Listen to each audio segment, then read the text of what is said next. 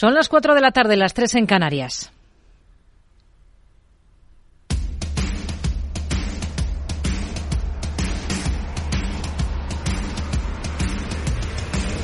No decida lo que hará el mercado. No se salte las normas de su operativa. No se deje dominar por sus emociones. Mercado Abierto con Rocío Arbiza. Muy buenas tardes. Llega el rebote, sobre todo a la Plaza Nacional, tras el correctivo de las dos últimas sesiones. Se nota sobre todo aquí en el IBEX, donde no faltan ni rumores de operación corporativa. Se dispara Celnex. Hace muy poco anunciaba su salida el consejero delegado Tobías Martínez para dar paso, decía, a una nueva etapa en la compañía y esa nueva etapa podría acabar con la integración en American Tower. La posibilidad la ha adelantado OK Diario y apunta a una OPA del gigante estadounidense estadounidense de las telecomunicaciones y del fondo de capital riesgo Brookfield para lo que contarían con Morgan Stanley como asesor. El caso es que las especulaciones animan esta jornada la cotización de Celnex a esta hora de la tarde dentro de un selectivo que es el mejor dentro de todas las plazas europeas este viernes. De momento es un run run, pero desde la óptica de American Towers sería una buena opción si quiere tomar una posición de liderazgo en Europa y además a precios mucho más atractivos de los que se han visto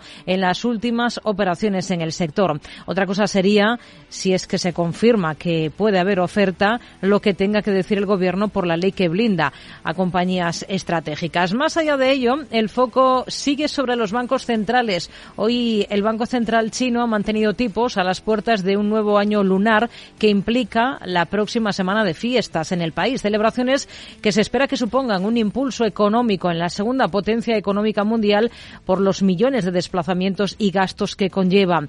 Este sería el lado optimista hoy frente a la decepción que suponen algunas de las referencias macro de la jornada. Por un lado, la inesperada caída de las ventas minoristas en Reino Unido en diciembre, un mes de gasto por excelencia y, por tanto, crucial para el sector. Se esperaba un repunte de cinco décimas y caen un 1%. Y a eso se unen los precios industriales en Alemania, también de diciembre, que registran un incremento interanual del 21,6% desde el 28,2% de noviembre, pero por encima de lo que estaba esperando el mercado para el último mes de 2022. Y todo mientras desde el Fondo Monetario Internacional y el Banco Central Europeo piden realismo a los gobiernos. La situación económica es menos mala, pero eso no significa que sea buena. Lo dice Cristalina Georgieva, que mejora la perspectiva por el potencial de China, por ejemplo, pero la guerra en Ucrania sigue siendo un riesgo tremendo para la confianza, particularmente en Europa. Y mismo mensaje de la presidenta del Banco Central Europeo, Christine Lagarde.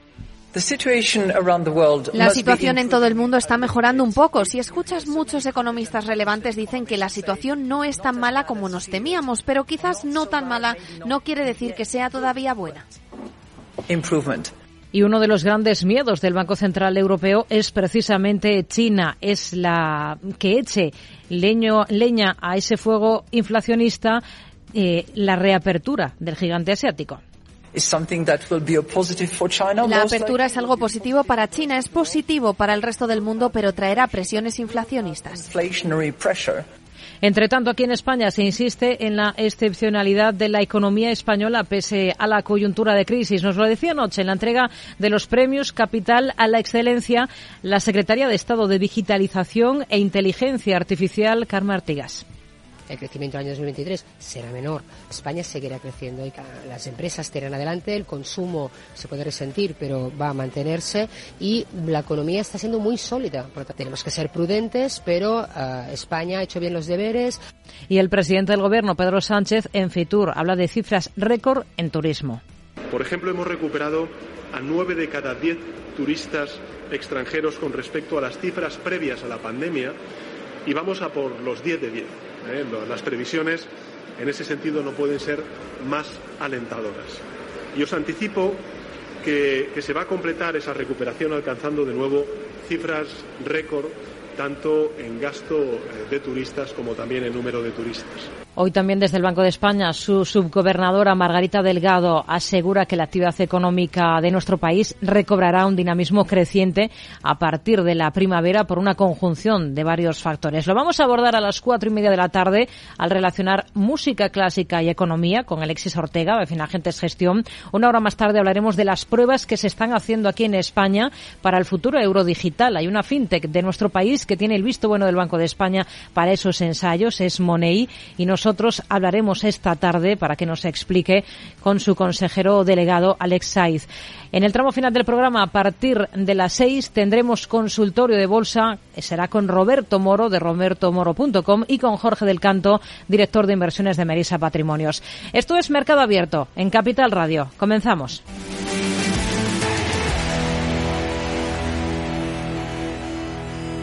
Tardes de Radio y Economía con Rocío Arbiza.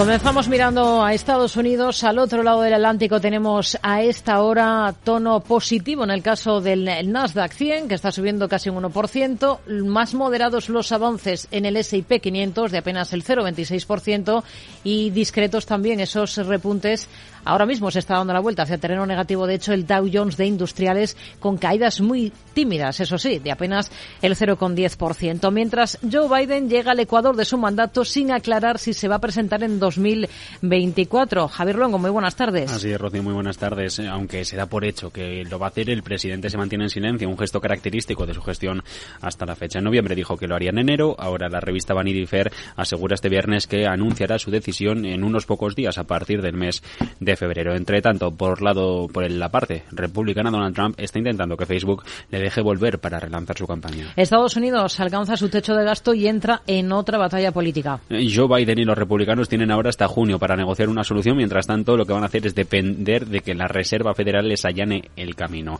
La intención de la Casa Blanca es utilizar el músculo en el Congreso para forzar al gobierno de Joe Biden y también a los demócratas por parte de los republicanos a reducir el gasto público. La Fed lanzará dos subidas de tipos más de 25 puntos básicos. En el primer trimestre del año, seguido de una larga pausa, al menos durante lo que queda de ejercicio, acordar las conclusiones del último sondeo de la agencia Reuters. Coinciden los funcionarios del Banco Central estadounidense en que la tasa oficial de los tipos se quedaría en el entorno del 4,25-4,75% si tenemos en este caso en cuenta la parte alta de la horquilla. Y por cierto, Rocío, a este respecto acaban de salir los datos de viviendas de segunda mano, de ventas de viviendas de segunda mano para diciembre, también leña al fuego para la decisión de política monetaria de la Reserva Federal superan previsiones de mercado, se quedan por encima de los 4 millones. Se aleja la posibilidad de una nueva planta de chips eh, de Intel en Italia. Dice el Corriere de la Sera que la nueva planta de fabricación de semiconductores debería ponerse en marcha antes de finales de este año, pero que el país vecino puede no ser el emplazamiento final por la disparidad de opiniones, por una parte desde la cúpula de la compañía de Pat Gelsinger y por otra desde el gobierno ultraderechista de Giorgia Meloni. Google recortará el 6% de su plantilla. 12.000 empleos en todo el mundo. El gigante de Silicon Valley se suma así a la ola de despidos masivos en el sector tecnológico estadounidense. Según avanza Reuters, este proceso va a llevar más tiempo en otros países que en Estados Unidos por las legislaciones laborales locales. Las telecos exigen al gobierno que Google precisamente y Meta cuenten con servicios de atención al cliente. Piden así a las grandes OETTs que entren en la nueva ley de atención a la clientela. Operadoras y empresas de Internet siguen en todo caso con sus disputas por ser los responsables de relanzar las inversiones para el desarrollo de la infraestructura 5G. Seguimos pendientes de Netflix. Eh, anoche presentaba cuentas, nombra dos consejeros delegados. Y Reed Hastings se va a quedar dentro de la compañía no como CEO, sino como presidente ejecutivo. La firma gana un 12% menos en 2022, pero mejora previsiones en la temporada navideña. Paralelamente, la compañía ha registrado unos ingresos superiores a la cifra de hace un año de casi 8.000 millones. La FDA rechaza la aprobación del medicamento contra el Alzheimer de Eli Lilly. Porque no ha presentado, y esto lo afirma la propia compañía, los suficientes datos en ensayos de pacientes que fueron tratados durante al menos un año. De momento, dicen los resultados, aseguran estos números que el medicamento ha conseguido reducir la incidencia de la enfermedad del olvido en un 40%. Nordstrom anuncia un profit warning. Dice que las ventas son más débiles de las esperadas y una tonelada y una y la temporada de rebajas que ha perjudicado a las cuentas durante las Navidades. La firma, eso sí, va a eliminar exceso de inventario. Texas Instruments reemplaza al consejero delegado. Rick Templeton por el actual jefe de operaciones Javid Ian. Eh, Templeton ha dirigido hasta ahora la compañía durante casi 19 años y superado a un fondo cotizado en bolsa para fichas. Templeton renunció en 2018, pero eso sí regresó semanas después desde que su reemplazo. Slumberger es también protagonista, supera previsiones de beneficio por acción. En el entorno de los tres centavos, la mejoría se estimaba que fueran 71. Los ingresos del trimestre firman en los casi 8.000 millones, con 18 revisiones positivas y cero negativas para el título en el último trimestre. T-Mobile investiga la violación de datos de 37 millones de clientes. Aunque la compañía asegura que los hackers que accedieron a sus servidores no violaron a última hora de anoche ningún sistema de la compañía, sino que abusaron de la interfaz de programación con la que cuenta la teleco estadounidense. Y el administrador de FTX estudia reabrir la plataforma de criptos tras su quiebra. A priori, entre las opciones que tienen los administradores figura también la de liquidación total de la firma, vendiendo los activos para tratar de reunir la mayor cantidad posible de dinero. Pues son algunos de los protagonistas. Si miramos a movimientos, lo mejor hoy en el Nasdaq es Netflix. Después de las cifras de anoche, está subiendo la compañía más de un 6,7%. Va a ser uno de los títulos que vamos a analizar con Rafael Ojeda, analista de Fortas Fan. Rafael, muy buenas tardes. Hola, buenas tardes. Pero primero vamos a detenernos en los índices estadounidenses. Tenemos tono mixto, ligerísimos los descensos en el caso del Dow Jones. Los otros dos indicadores hoy están eh, con tono positivo de momento. Eh, tenemos poca macro, pero sí que hay alguna referencia, como es ese dato de, vivienda, de ventas de viviendas de segunda mano del mes de diciembre. ¿Cómo, cómo lo ha visto? Bueno, pues yo pienso que no ha, ha supuesto ninguna, ninguna sorpresa ese dato y lo cierto es que todo apunta a que probablemente la Reserva Federal modere el ritmo de, subidas de tipos de interés a 25 puntos básicos, un par de subidas, y, en ese caso, si, si se cumple esa expectativa del, del mercado, pues esto va, a ayudar a que las bolsas a que las bolsas se recuperen. Lo que yo no tengo tan claro es que únicamente hagan esas dos subidas y hay alguna subida más, pero, mm. en principio, como tú bien indicas, hay poca macro y, y el dato de, de, perdón, el dato de, de, viviendas pues ha estado un poco en línea con lo que el mercado esperaba y por tanto no que, que no haya sorpresas es una buena noticia. Hmm. American Tower es protagonista desde nuestra óptica por esos rumores de OPA sobre Celnes, de la mano también de, un fondo. Lo adelanta hoy OK Diario. ¿Ve factible una operación de este tipo, sobre todo por temas de competencia aquí en Europa? Hombre, es complicado. Yo, de momento, Celnex sube un 10% en bolsa, o al menos estaba subiendo un 10% en bolsa.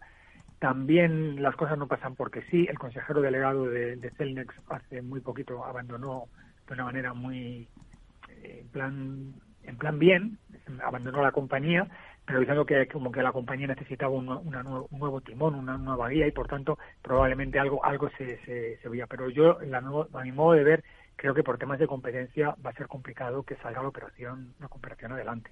Pero desde luego caso de salir se convertiría en un gigante de vamos muy muy considerable y por tanto entiendo que será complicado que que puedan acceder a esta compra sin hacer desinversiones.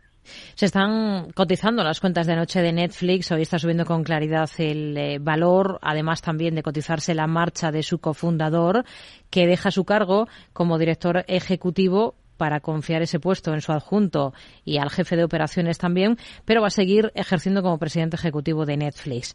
¿Cómo ha visto los números y cómo ve las cosas ahora mismo para la compañía? Bueno, pues los números han sido realmente bastante positivos. Yo no esperaba que fueran tan, tan buenos los números. Lo cierto es que los ingresos han sido de 7.850 millones, un poco en línea con lo que el mercado esperaba. Si bien es cierto que los beneficios han caído de una manera abrupta, eh, a 0,21 dólares por acción cuando se esperaba 0,35, pero han sacado pecho y con, con razón porque al final el beneficio del año ha sido de 4.500 millones, solamente un 11% por detrás de, un poco de las expectativas.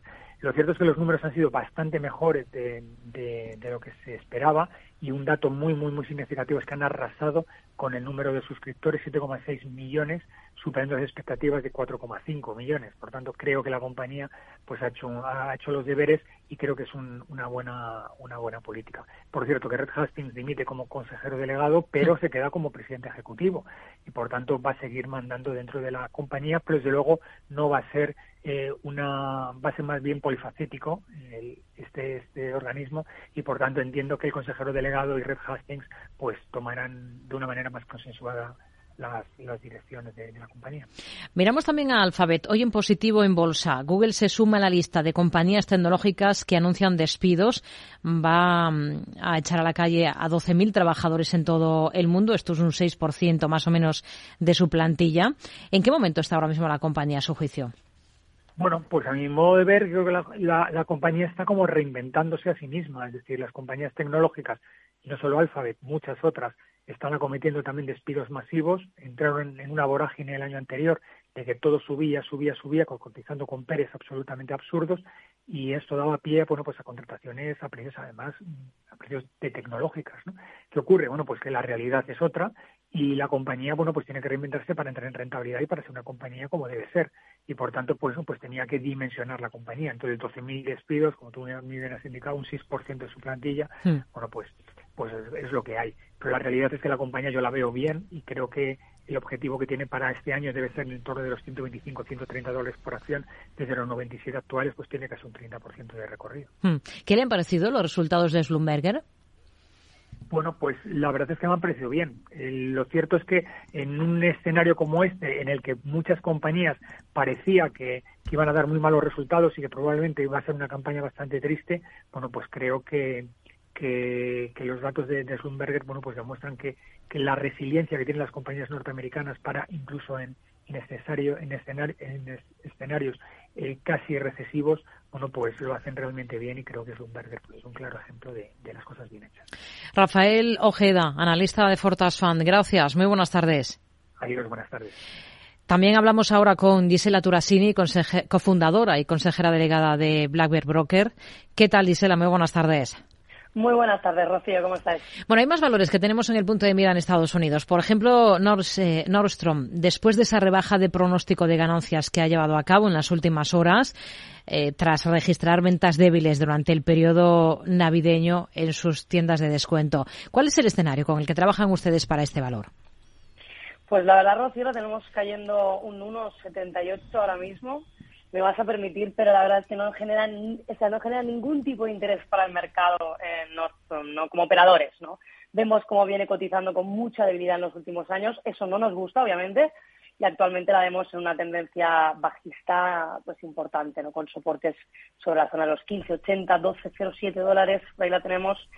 Yo creo que sin duda la noticia ha sentado súper negativamente a la cotización, aparte de lo que ya venía que viene la apertura que venía, ¿no? Con un, o sea, viene, viene con un gap bastante importante, ese gap que te estoy comentando, ¿no? De, bastante abierto aparte de la caída de ayer, ¿no?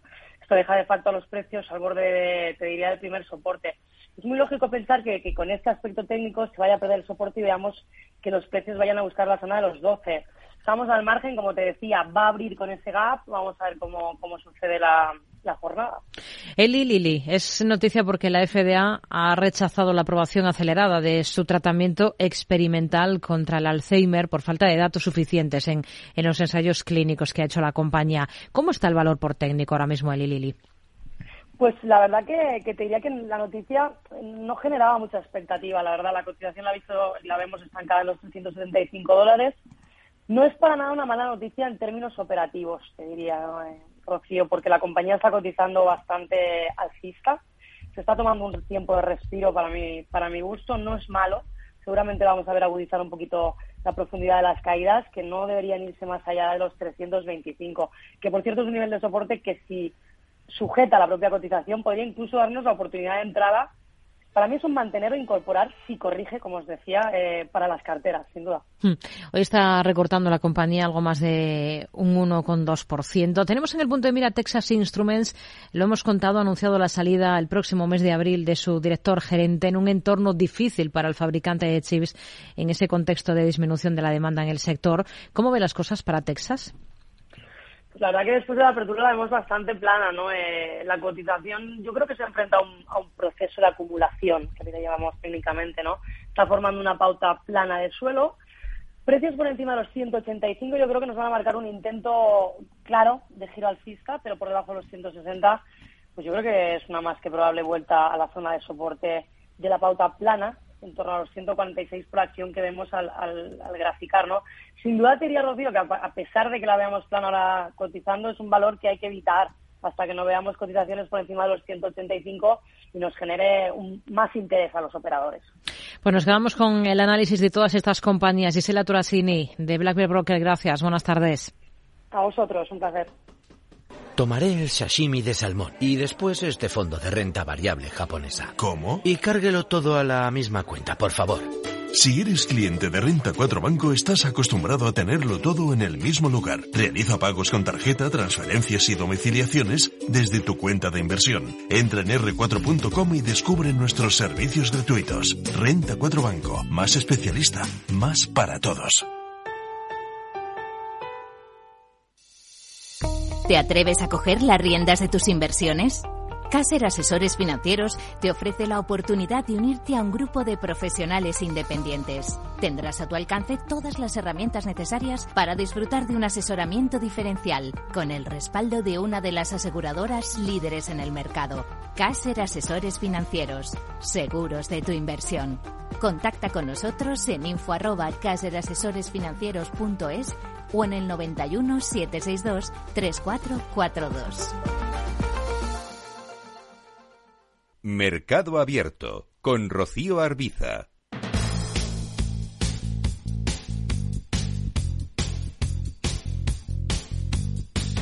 Momento de mirar a la bolsa española, momento de mirar al selectivo del continuo, al IBEX 35, lo tenemos ahora con una subida del 1,29% en 8.906 puntos, con protagonismo para Celnes y esos rumores de OPA sobre la compañía American Tower y el fondo Brookfield podrían lanzar una oferta sobre la firma española. Selena Niezbala, muy buenas tardes. Muy buenas tardes. Las acciones eh, de la de Torres de Telecomunicaciones se disparan ante los rumores de que la compañía norteamericana y el fondo de inversión estarían planeando lanzar una oferta de adquisición pública sobre Celnes que conllevaría, recordemos, su exclusión de bolsa, tal y como señala una información recogida por OK Diario.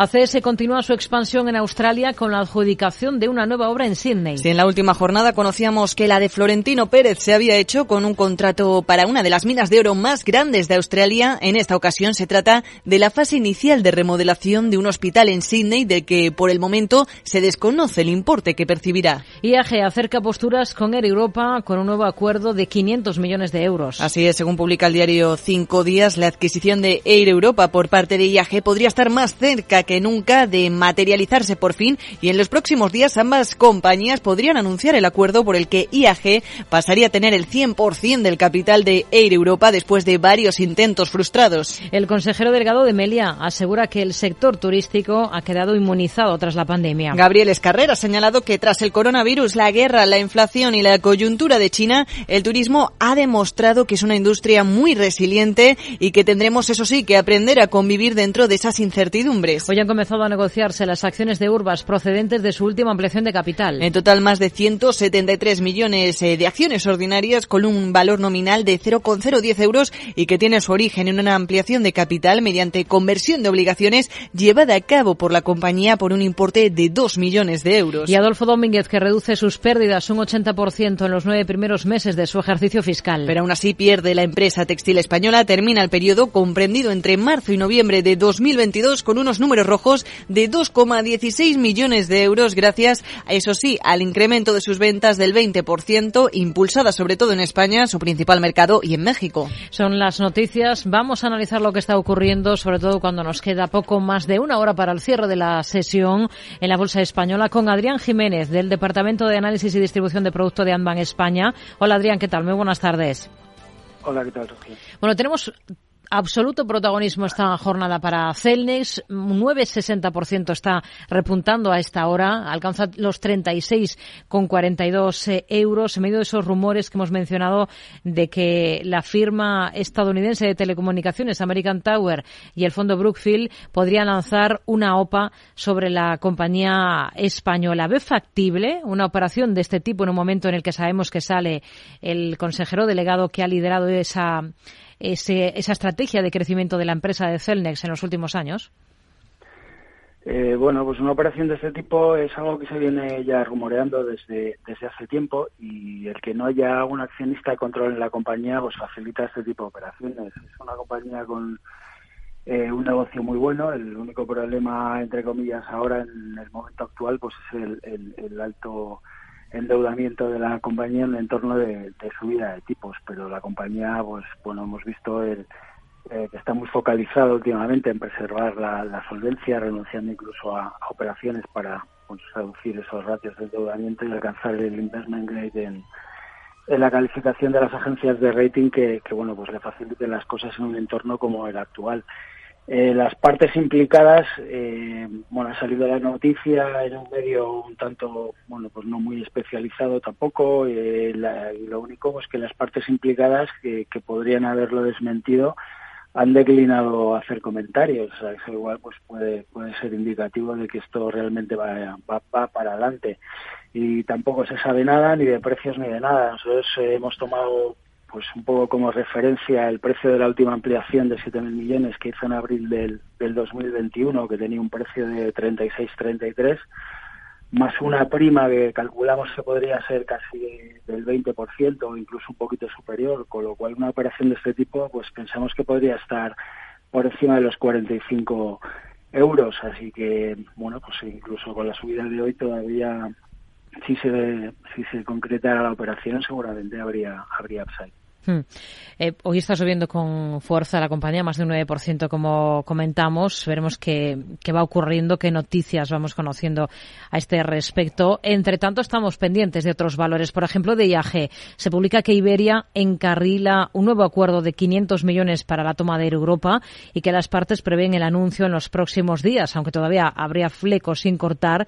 Y Globalia pide compensaciones por si se trunca la operación. Se ha encallado bastante eh, la operación, eh, es cierto, para IAG en los últimos eh, meses. ¿Hasta qué punto es clave para, para Iberia esta compra?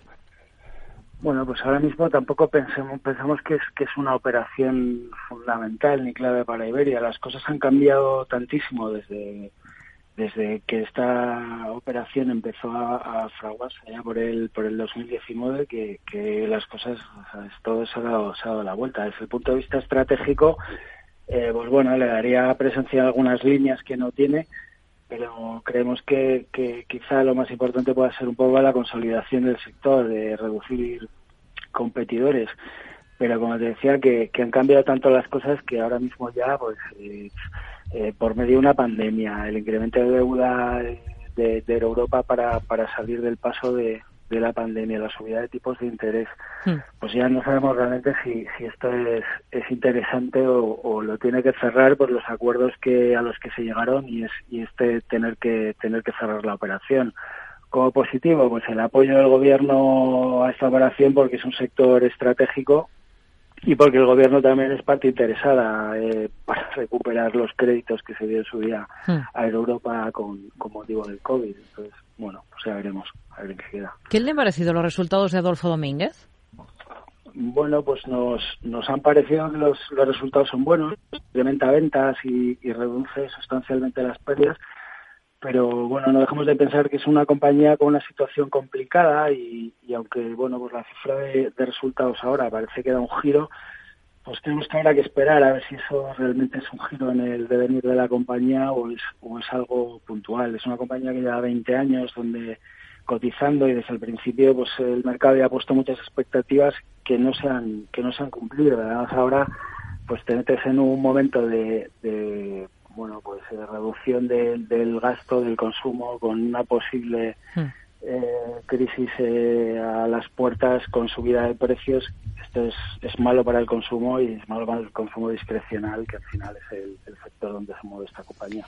Adrián Jiménez, de Adman España, gracias. Muy buenas tardes. Gracias, Hoy Celnes es la gran protagonista de la jornada por eh, esa operación de OPA que puede que no llegue. Sin embargo, las preguntas que quedan sobre la mesa son interesantes. ¿Tiene sentido una operación como esta para la compañía española? ¿Los reguladores estarían dispuestos a tener un gigante de ese calado en torres de telefonía? Las respuestas con Javier Luengo.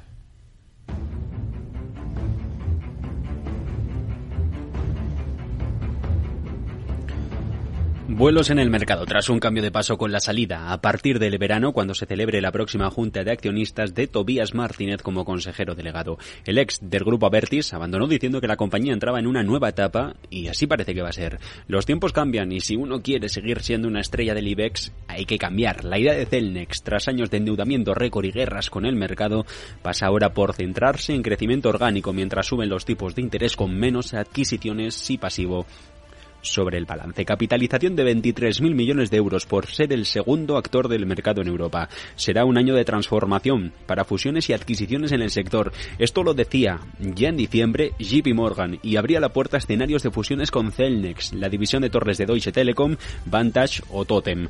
En un vistazo rápido a la española, Celnex eh, contaría con cerca de 117.000 emplazamientos, incluidos los acuerdos de nuevos despliegues de aquí a 2025 que otorgan a la española una cuota de mercado del 25% en el conjunto de Europa.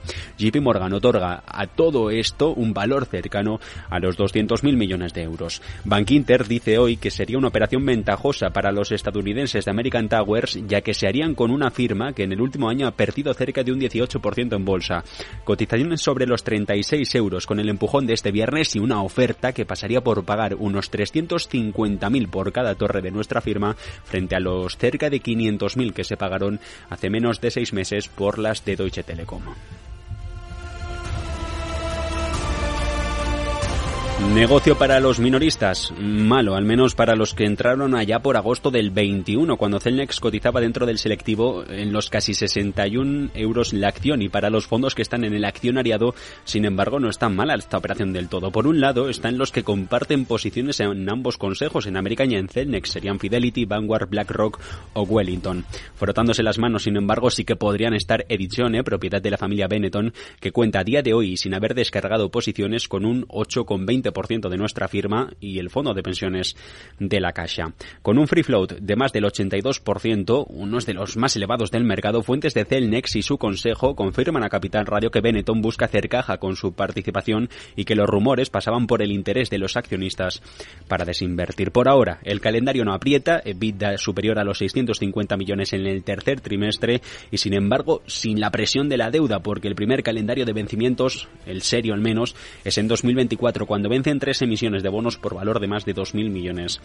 de euros. Cabe destacar que también de materializarse finalmente la OPA de American Towers y Brookfield, u otra cualquiera, es previsible que haya que contar con la autorización del gobierno español del de Sánchez debido a la vigente ley que blinda las empresas estratégicas y las torres de telefonía serían un sector afectado por ello. Por ello, cualquier oferta por más del 10% del capital debería pasar por el filtro de la Moncloa.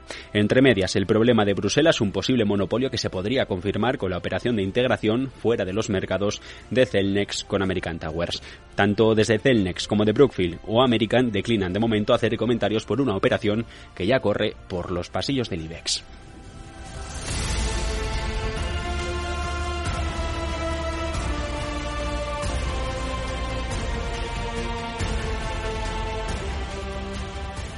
Tardes de Radio y Economía con Rocío Arbiza.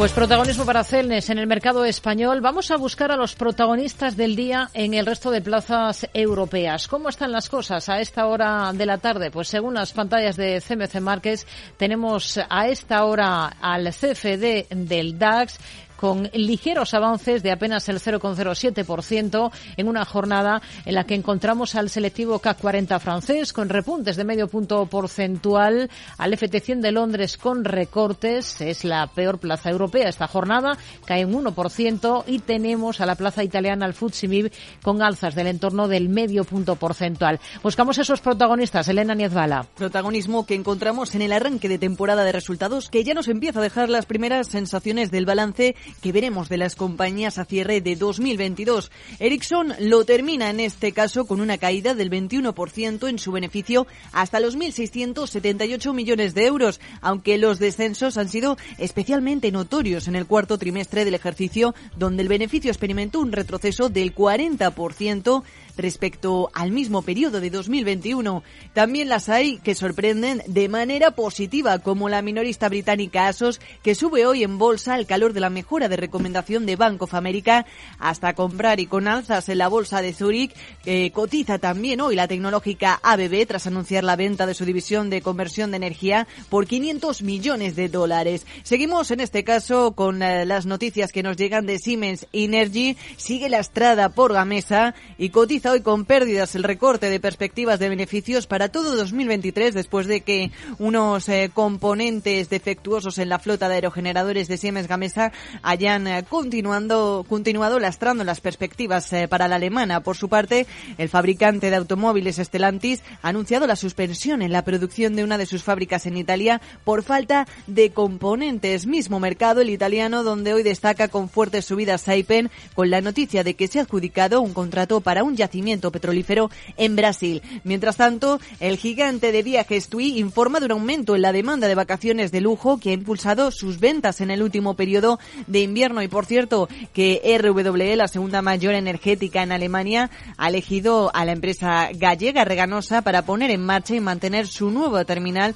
de gas natural licuado en Alemania. Sin cambiar de mercado, en ese mismo plaza, el Consejo de Administración de Mercedes-Benz ha aprobado el pago de un bonus de participación en las ganancias de la compañía de hasta 7.300 euros a unos 93.000 empleados del grupo en el país. Y por la parte de las subidas, encontramos hoy también a Orpea, en este caso en la bolsa francesa, después de que la institución pública Caisse de Depots haya dicho que la oferta para reestructurar la deuda de la cadena de residencias de ancianos sigue estando sobre la mesa. Son algunos de los protagonistas que vamos a analizar desde el punto de vista técnico con Luis Benguerel, analista independiente. Luis, ¿qué tal? Muy buenas tardes. Hola, buenas tardes. Antes vamos a echar un vistazo a los índices, sobre todo los niveles clave, ahora prácticamente al cierre de la semana en el DAX y en el Eurostox 50. Sí, eh, como bien comentabais hace un rato, llevamos dos días de, jornadas un poco de retrocesos, pero, pero hemos empezado un año espectacular, por lo tanto hay que ir a buscar un poco los soportes lejos. En el caso del DAX se movería en torno a los 14.700 y la primera gran resistencia estaría en los máximos del año 15.300 y en el caso del Eurostox el gran soporte se movería en torno a los 4.000 puntos y la primera gran resistencia también cercano a, los máximos de este año que son los 4.200 puntos. Hmm. Si miramos a valores, hoy tenemos destacada por ejemplo a Saipem, la firma de ingeniería italiana, por un contrato que se ha adjudicado en Brasil, está subiendo de forma clara en bolsa, más de un 7%. ¿Le gusta el valor? No mucho.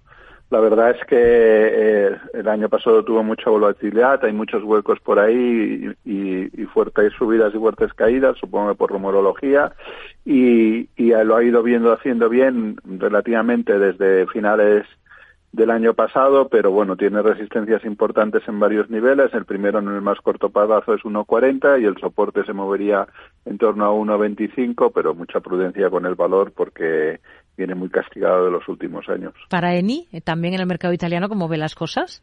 Mucho mejor. Un importante desde octubre del año pasado, de que se movía en torno por debajo de los 11 euros. Tiene la primera resistencia eh, que la ha tanteado estos días a niveles de 14.55, eh, pero viene haciéndolo bien. La primer, en caso de romperla iría a buscar niveles de 16 euros y el soporte de ahora en el corto plazo sería los 14 euros. Hmm. Seguimos en Italia. Allí miramos a Generali porque hoy ha arrancado un programa de recompra de, de acciones propias para aplicar su plan de incentivos a largo plazo. ¿Cómo está técnicamente ahora mismo Generali? Pues la verdad es que muy bien, eh, lo viene haciendo bien igual que comentábamos con Eni. En este caso hoy ha roto la resistencia que se movía en torno a los 17.60. Vamos a ver cómo cierra. El siguiente objetivo de resistencia se mueve en torno a los 18.50, pero la verdad es que muy bien y yo me mantendría en el valor para ir a buscar esos niveles de 18, 60, 19 si estuvieras dentro. Mm. Y si entramos, pues con un, con un stop a niveles de 17, 30. Tenemos em, recorte de previsiones de beneficio en Siemens Energy por los problemas, dice de Siemens Gamesa. ¿Cuáles serían los niveles clave en este valor? Bueno, eh, también lo viene haciendo bien. En este caso viene con un rebote importante porque viene desde noviembre del año pasado desde los 10 euros. Ha encontrado la primera resistencia psicológica que es en torno a los 20 eh, y la ha rechazado y de momento el gran soporte se mueve en 17.70, 17.60. Si estás en el valor me mantendría y si no entraría con, con la, esperando que no pierda el soporte de los 17.60. Es noticia Airbus en el mercado francés por un nuevo pedido de aviones que acaba de recibir. ¿Cómo, cómo ve el valor por técnico? Bueno, está en el corto plazo en una resistencia importante que sea aquí en torno a los 119 euros. Eh, hace tres jornadas intentó romperla, pero al final al cierre no. En caso de romperla, la siguiente resistencia importante se mueve en torno a los 122 y la verdad es que lo viene haciendo bien y, si rompiera esta resistencia eh, tiraría con mucha fuerza porque desde el año 2020 que no vemos niveles de 130, 130 y pico, que sería el siguiente objetivo, 130, 135. Hmm. Y para Ericsson, ¿cómo ve las cosas? Hoy, hoy vemos a la compañía eh, que recorta en bolsa, ha presentado resultados. ¿Cuáles serían sus niveles clave? Pues muy mal, ha perdido el primer soporte importante, vamos a ver cómo cierra. es verdad que ha empezado peor y ha ido mejorando desde los mínimos intradía, pero mucha prudencia. En el caso de estar en el valor, en principio tendría que haber saltado el stop ya hace unos días y, y si pierde los mínimos de hoy hay que salir y en caso especulativo entrando, pero que no pierda los mínimos de intradía de hoy. Hmm. Pues nos quedamos pendientes de, de, los niveles de esta compañía y de todos los protagonistas del día en Europa. Luis Benguerel, analista independiente. Gracias. Muy buenas tardes. Adiós, buenas tardes. Protagonistas porque si miramos, por ejemplo, a la bolsa alemana, tenemos hoy rebotando a más de un 4,5%. Tenemos también buen tono en Covestro, por encima las alzas de los dos puntos porcentuales, mientras que Continental sigue con eh, esa racha de los últimos días de recortes y lidera las caídas en la bolsa alemana se deja más de un 1,5%. En Francia, lo más destacado, la caída de Michelin, un 1,6% frente al buen tono de Exilor Lusótica o de Tales que están rebotando por encima de los dos puntos porcentuales. Y en Londres, lo mejor esta jornada es para 3IG, 3I Group, que está ahora mismo con alzas que se acercan a los tres puntos porcentuales. ¿Qué es ir más allá? Con Arval podrás llegar donde te propongas de la forma más sostenible y desplazarte como y cuando necesites con una oferta de renting sostenible, segura y conectada. Y preocuparte solo de conducir porque nosotros nos ocupamos del resto. Arval, la transición energética arranca aquí. Más información en arval.es. Mercado Abierto con Rocío Arbiza. Mantendremos el rumbo hasta el momento en que nos hayamos situado en territorio restrictivo durante el tiempo suficiente para que podamos devolver la inflación al 2% de forma oportuna. Christine Lagarde, presidenta del Banco Central Europeo, en una mesa redonda durante el Foro Económico Mundial que se celebra en Davos.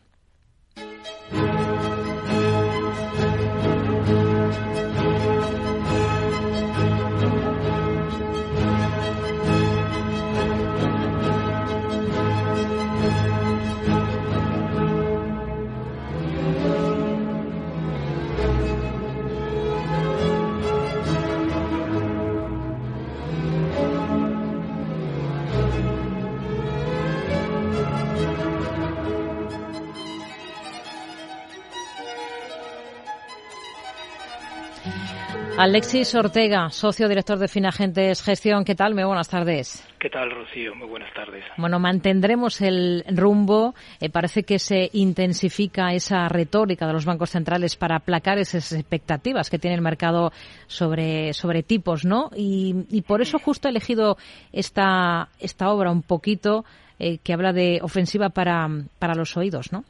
Sí, la verdad es que, bueno, esto es un concierto para violín de, Mozart, el número 5, el mejor de todos los que compuso Mozart, y tiene una sección mm, central en el último movimiento que es una turquería, Y una turquería es una música turca o con intento de, de simular desde la perspectiva occidental a la música a la música turca. Y aunque Mozart como usted muy bien dice la consideraba una ofensiva para los oídos la utilizó en muchísimos en muchísimas de sus obras. Basta recordar la sonata para piano número 11 K331 cuyo último movimiento es la famosa marcha a la turca o, o la ópera El rapto en el serrallo. La verdad es que esta música que de alguna manera la utilizaban las élites no acababan de, de, entenderla o como algo positivo. Realmente donde realmente tuvo mucho predicamento esta, este tipo de música fue entre las clases populares y por tanto eh, la utilización de la, de la turquería que se introdujo dentro de las formas musicales cultas, de alguna manera no era más que una manera de atraer un poco al populacho a, a, las obras a las obras cultas y es una manera de aparecer digamos, eh, la parte más pobre de la sociedad en, las obras cultas.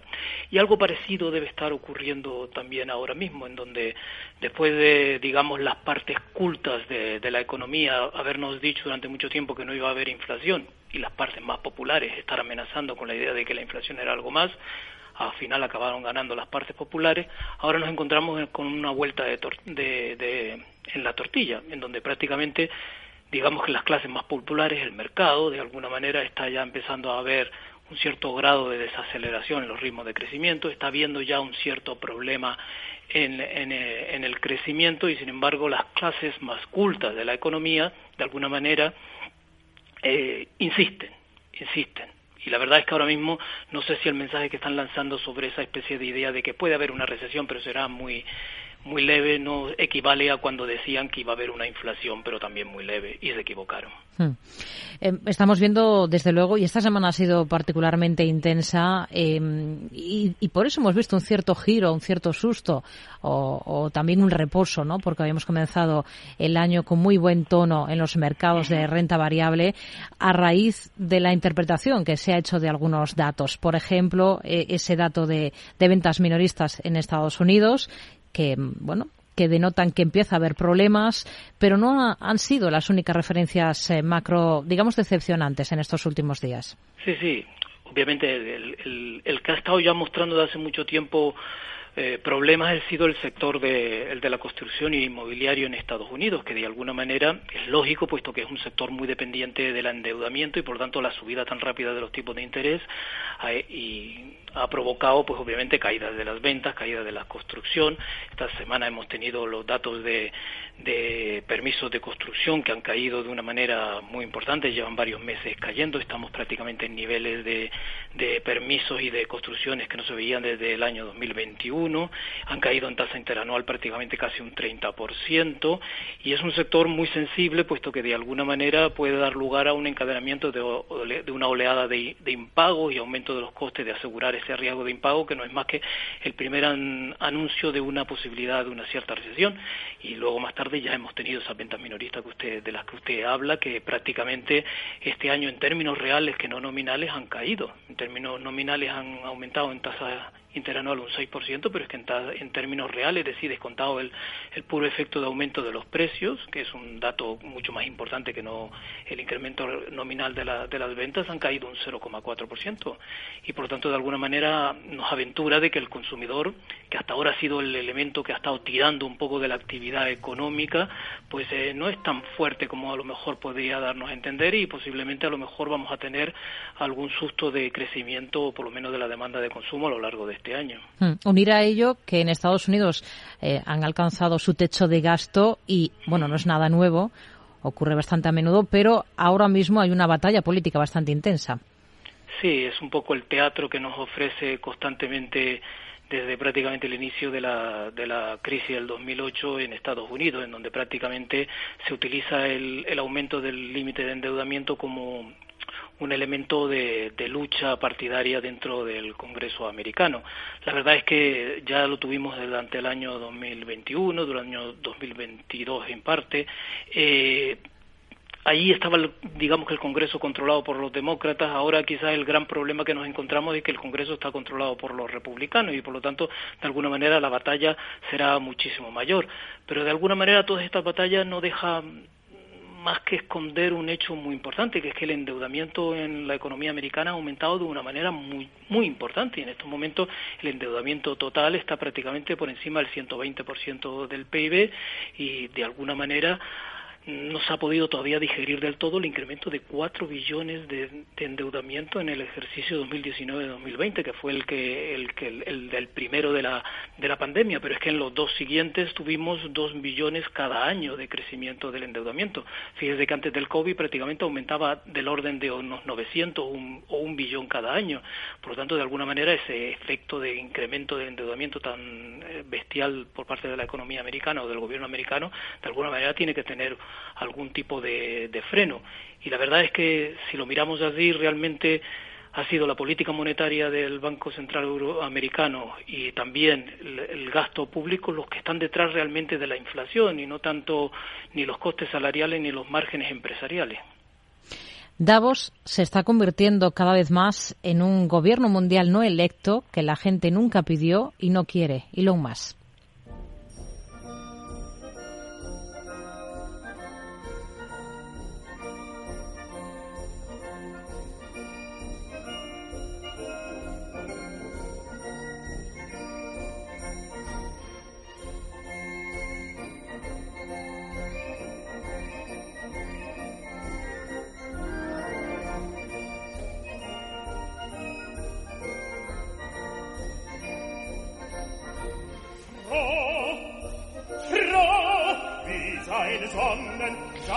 Bueno, prácticamente está en todas las salsas el señor Max, mm, pero bueno, sugiere o invita, mejor dicho, a, una reflexión esta frase, ¿no? Sí, yo creo que es una reflexión muy importante y que nos vuelve otra vez a plantear esa este tema que estamos nosotros poniendo sobre la mesa, que es la lucha entre lo que son las élites y las clases populares. De alguna manera no es la primera vez que nos encontramos en un debate sobre esto y es prácticamente el debate de la civilización constantemente. Un momento muy importante fue prácticamente a finales del siglo XVII y perdón, XVIII y, principio del XIX, en donde precisamente aparecía una obra tan eminentemente política como es la novena sinfonía de Beethoven. Y la verdad es que Beethoven utilizó una turquería. Precisamente ahora mismo estamos escuchando una sección del último movimiento en donde aparece esa turquería. Parece ser que el poema de Schiller en un principio hablaba de transitar príncipe y mendigo por el camino alegremente hacia la victoria. Eh, eso obviamente se censuró y se acabó poniendo eh, algo más inocuo como sencillamente hermanos, eliminando el, factor entre las élites y, los populares. Hmm. Sin embargo, Beethoven, no contento con esa situación, mete al mendigo en la obra poniendo una turquería el elemento más popular de la, de la música dentro de una estructura, mm, digamos, más, eh, más más fuerte. Y de alguna manera también lo pone justo antes de la sección fugada de este movimiento, que no es más que una inmensa batalla, una inmensa batalla que nos viene a decir que todos los ricos y los pobres, el príncipe y el mendigo, y más bien los mendigos vamos a tener que luchar por tener un puesto en las sociedades, puesto que prácticamente los príncipes o, las élites no nos lo van a dejar. Detrás de este mensaje es el, lo que hay en los más, la capacidad de estas élites para controlar y resolver todos nuestros problemas, llevan varios años de fracaso tras fracaso, creando problemas muchísimo más grandes, y lo que él viene a ponernos ahora sobre la mesa es que ya no solo no es que sean unos ineptos a la hora de controlar todos estos problemas, sino que adicionalmente nos le legalmente no están ni siquiera habilitados como para llevar adelante todas estas situaciones. Y por lo tanto, de alguna manera, nos reivindicamos un poco este mensaje de la novena sinfonía de Beethoven, de la batalla por la libertad, por entender que todos somos exactamente iguales y de que los príncipes no necesariamente tienen que tener la razón. Hmm. Bueno, pues eh, es eh, lo que tenemos a esta hora mm, sobre la mesa. Invita para la reflexión. También habría que pensar un poco si Elon Musk no forma parte de esa élite, ¿no?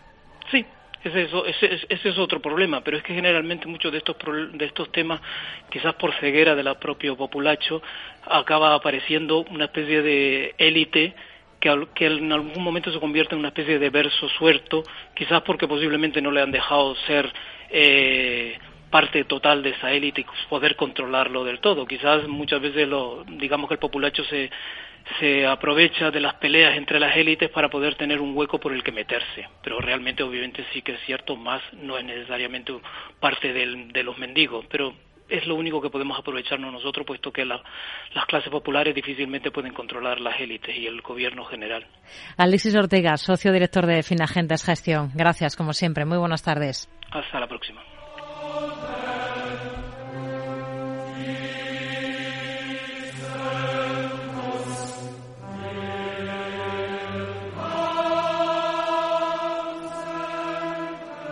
Tardes de Radio y Economía. Mercado Abierto.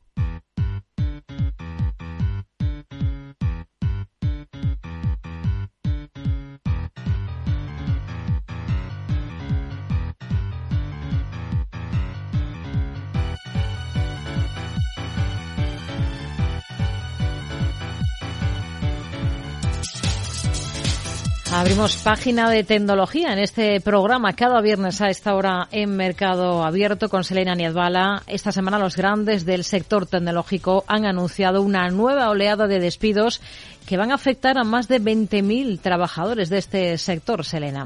Así es, en esta ocasión ha sido el turno de Microsoft y Google. La primera de ellas ha anunciado una reestructuración de su plantilla que afectará hasta 10.000 trabajadores que fueron contratados durante la pandemia y que ya no son necesarios a causa del volumen de trabajo. En un comunicado a la Comisión de Valores y Bolsa de Estados Unidos, la empresa señala que el recorte de plantilla tendrá lugar durante el presente trimestre fiscal y que la medida forma parte de un plan de reducción de gastos más amplio. Eso sí, el presidente ejecutivo de la compañía, Satya Nadella, ha querido recordar que aunque se produzcan salidas, se está contratando en nuevas áreas estratégicas. Y la última ha sido Google en el día de hoy, con un recorte de hasta el 6% de su plantilla que afectará a un total de 12.000 empleados a nivel global. En compensación, el buscador de Internet ofrecerá a sus empleados estadounidenses 16 semanas de indemnización y una paga extra de dos semanas por cada año que hayan trabajado en la compañía. Las razones, pues que se contrató en base a una realidad económica diferente a la que nos encontramos hoy.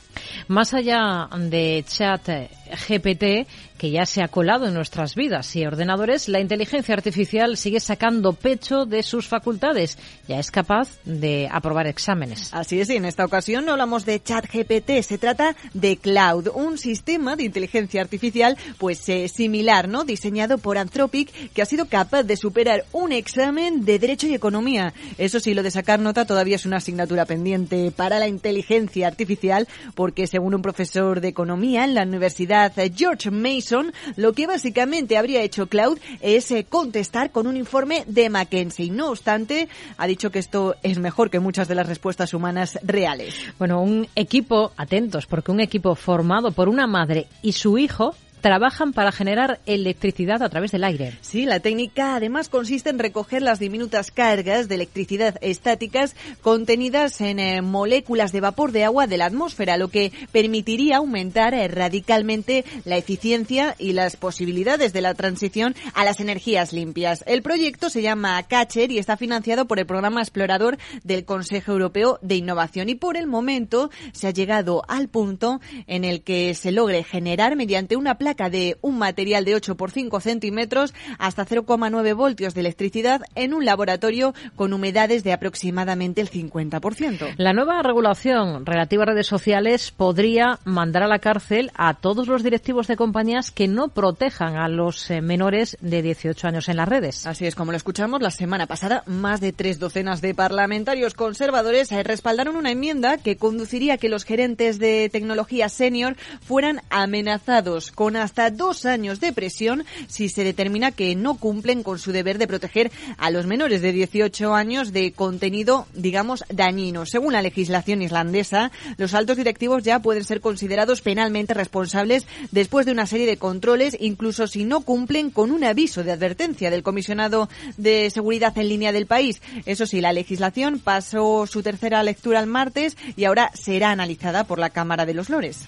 El criptoprestamista Nexo va a tener que pagar una multa de 45 millones de dólares en Estados Unidos. Así es, seguimos con los escándalos relacionados con el mundo de las criptodivisas, porque en este caso, para resolver eh, la disputa abierta por la Comisión de Bolsa y Valores sobre su producto en interés, eh, que según la SEC eh, debería haberse registrado ante los reguladores antes de ser comercializado, ya que constituía una oferta de valores. Bien, pues el regulador destaca que Nexo sedujo a un gran número de clientes en los últimos años, ofreciendo tipos de interés superiores al 10% a las personas que prestaban sus criptomonedas. Además de esta sanción, dejará de ofrecer el programa a los inversores estadounidenses. Y un pequeño apunte, un último ataque cibernético que sitúa a un banco filipino en el centro de un robo de 81 millones sin resolver. Así es, y que se remonta a febrero de 2016, donde piratas informáticos no identificados utilizaron órdenes fraudulentas en el sistema de pagos SWIFT eh, para robar hasta 81 millones a la cuenta del Banco de Bangladesh en eh, la Reserva Federal de Nueva York.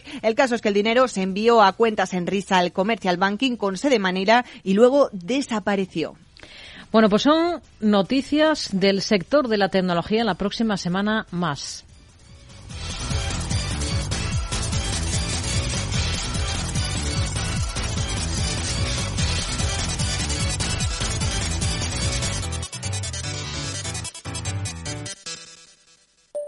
Mario, que eso de que no te da tiempo a pillar el tren. No te preocupes, que lo he mirado y hay un tren cada hora. Así que nada, salsero, duchita fría, cafetito para la resaca y ya te estás viniendo que está tu ahijao y toda su clase esperándote. Niños, saluda al Tito. ¡Tito! En Renfe tenemos la mayor frecuencia de trenes de este país. Nadie te da más. No todos los trenes son como Renfe. Renfe, tu tren. ¡Vaya acción! ¿La has visto? ¿Qué acción? Una acción gratis. Ahora consigue una acción gratis por hacerte cliente de XTB y descubre cómo se siente un inversor en bolsa. Descarga la app de inversión de XTB, hazte cliente, haz tu primer depósito de cualquier importe y disfruta de tu acción gratis para empezar a invertir. Invertir implica riesgos. Términos y condiciones de la promoción en xtb.com.